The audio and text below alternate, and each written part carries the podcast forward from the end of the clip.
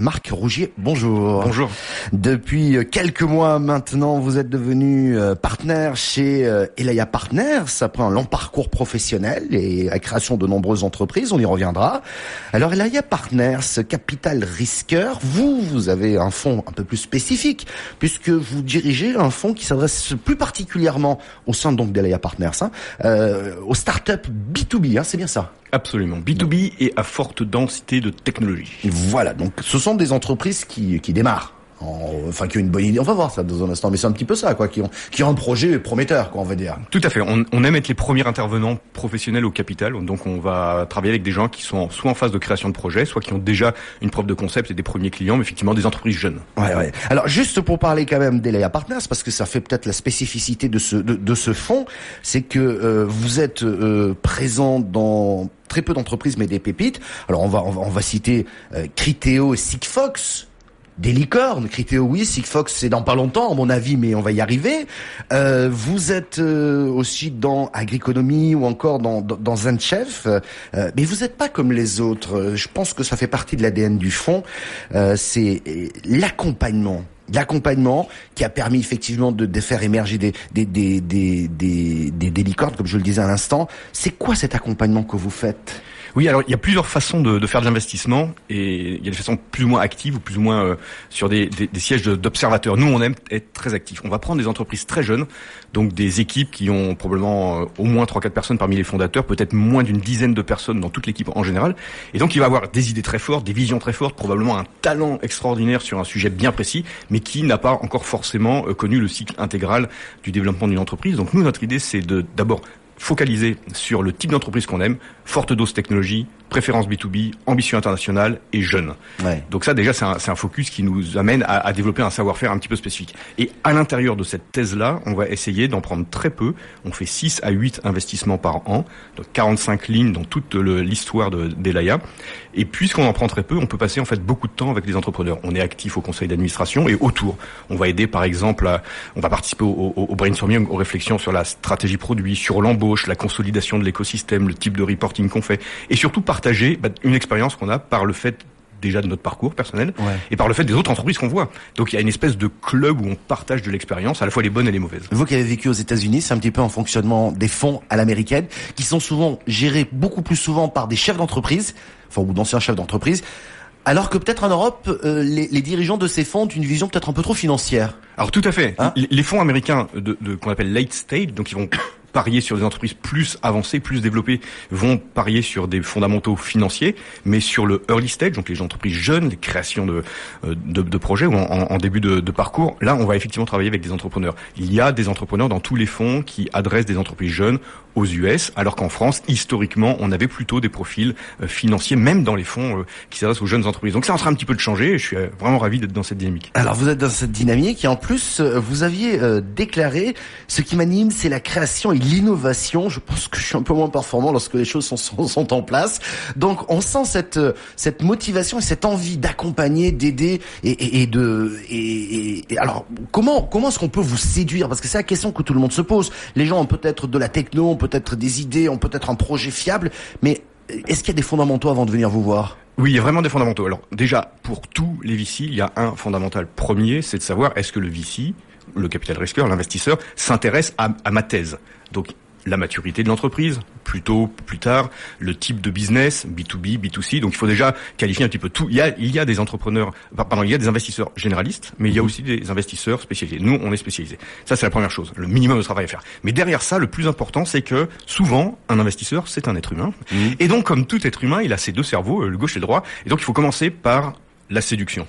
Avant la conviction, il y a la séduction. Et la séduction, ça va être principalement sur trois critères. D'abord, on va regarder l'équipe. Il faut qu'il y ait un, un fit, qu'il y ait un courant qui passe. Il faut qu'on aime l'équipe, qu'on ait l'impression que l'équipe soit compétente, soit complémentaire, ait une vision claire, une synergie, l'envie de se battre sur le même sujet. Mmh. L'envie de se battre, c'est très important parce que les entreprises, ça se passe jamais comme on prévoit. Et quand le premier hiver arrive, il faut vraiment avoir envie de passer au-delà. Mais comment on le détecte, cette envie de se battre? Parce que ça, bon, on peut faire une belle phrase, de belles paroles.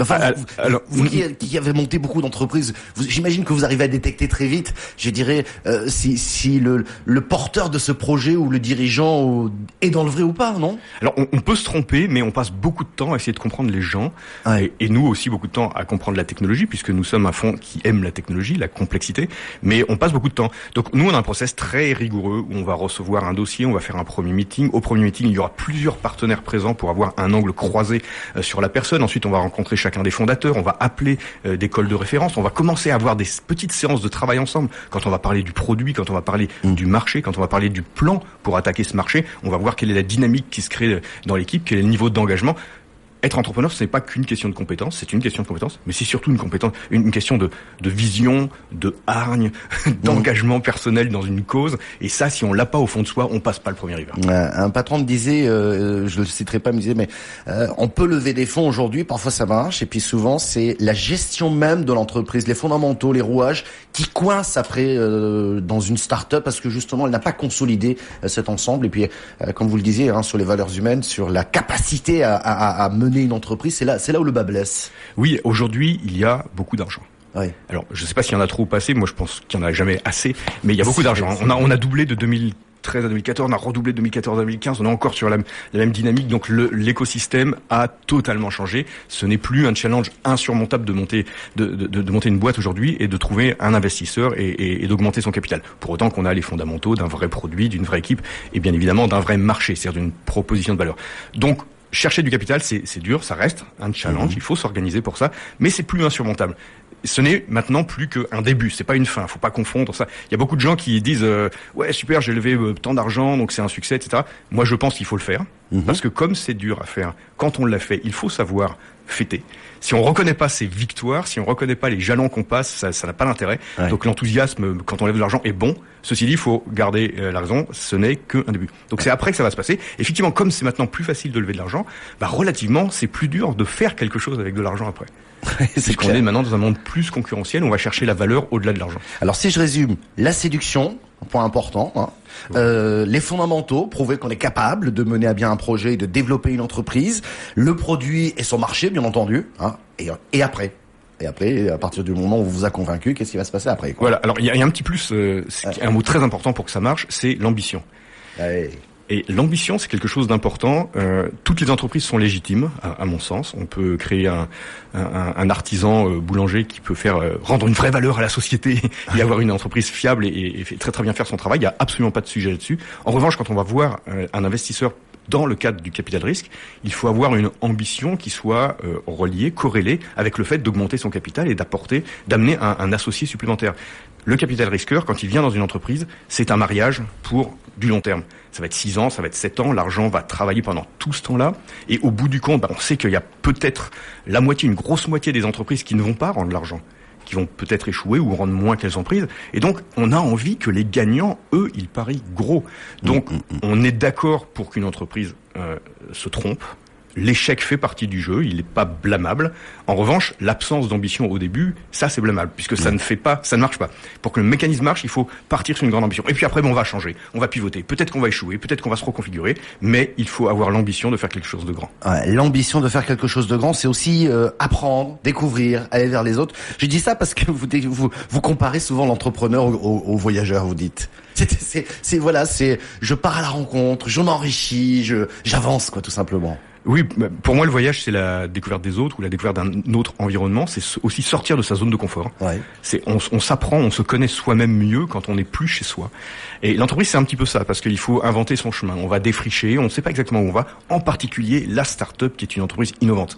Innovante à la fois dans le produit qu'elle va fabriquer, peut-être dans la façon dont elle va le mettre sur le marché, peut-être aussi innovante dans la façon dont elle va travailler. Aujourd'hui, quelque chose de très intéressant qui se passe dans le monde des start-up, c'est les nouvelles techniques ou modèles de management. Donc c'est de l'innovation aussi.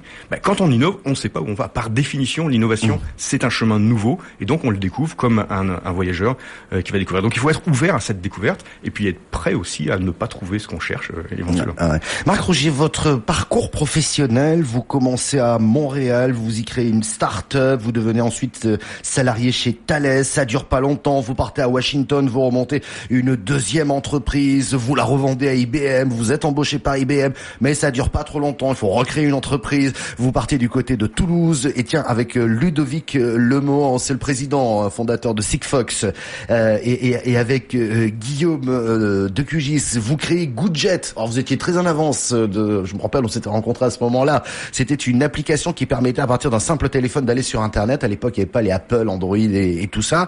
Vous êtes resté un peu trop longtemps là-dessus puisque vous avez été rattrapé par les smartphones, mais qu'importe. En 2010, virage à 180 degrés, vous créez euh, Scoopit à Toulouse et puis à San Francisco. Vous y avez, vous y avez vécu cette riche expérience. Je, je vais un peu vite hein, sur votre CV, hein, mais cette riche expérience vous permet aujourd'hui de mieux détecter éventuellement un projet peut-être un peu bancal et de le corriger si vous décidez d'y investir? Oui, cette expérience d'abord, c'est une expérience personnelle qui m'a permis de comprendre là où j'étais bon et là où j'étais mauvais. Mm. Donc ça, c'est un parcours que, que, que, chacun doit faire dans sa vie et, et ne, pas avoir l'arrogance de prétendre savoir faire ce qu'on sait pas faire. En revanche, j'ai effectivement appris parce qu'à l'occasion de ce parcours, j'ai aussi rencontré beaucoup d'entrepreneurs, bien évidemment. Quand on est dans cet écosystème, on mm. partage beaucoup. Bien sûr. En particulier aux US. C'est en train de venir complètement en France, mais aux US, euh, dans la Silicon Valley en particulier, la culture de l'entrepreneuriat, c'est une culture de coopétition. C'est la compétition aussi. Hein. Mhm. On aime bien euh, manger les autres, les battre, être meilleur. Mais, mais, mais on partage aussi très volontiers. Il y a des meet-up partout, on apprend beaucoup. Donc j'ai beaucoup appris sur petit 1 mes faiblesses, par exemple mhm. la gestion quand les choses deviennent un petit peu grandes, et petit 2, j'ai développé un savoir-faire peut-être qui ressemble à de l'AI, de l'intelligence artificielle, qui est une thèse qui me plaît beaucoup aujourd'hui, mhm.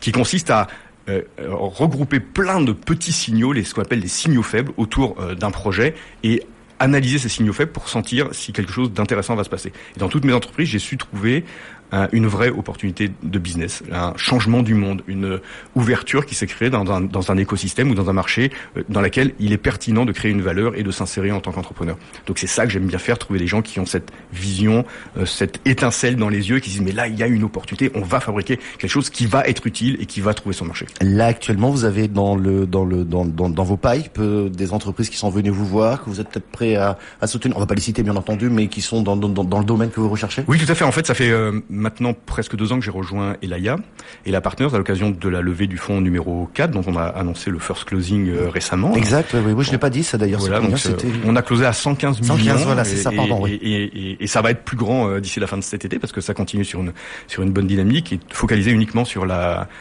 haute technologie, mhm. complexité, on va dire, d'une façon générale. Ça peut être des maths, ça peut être de l'AI, ça peut être de la sécurité, ça peut être des modèles SaaS un petit peu complexes et early stage. Donc, il y a une très bonne dynamique en France là-dessus beaucoup de créateurs d'entreprises qui correspondent à, notre thèse, donc j'en ai reçu beaucoup. On en reçoit 1600 par an.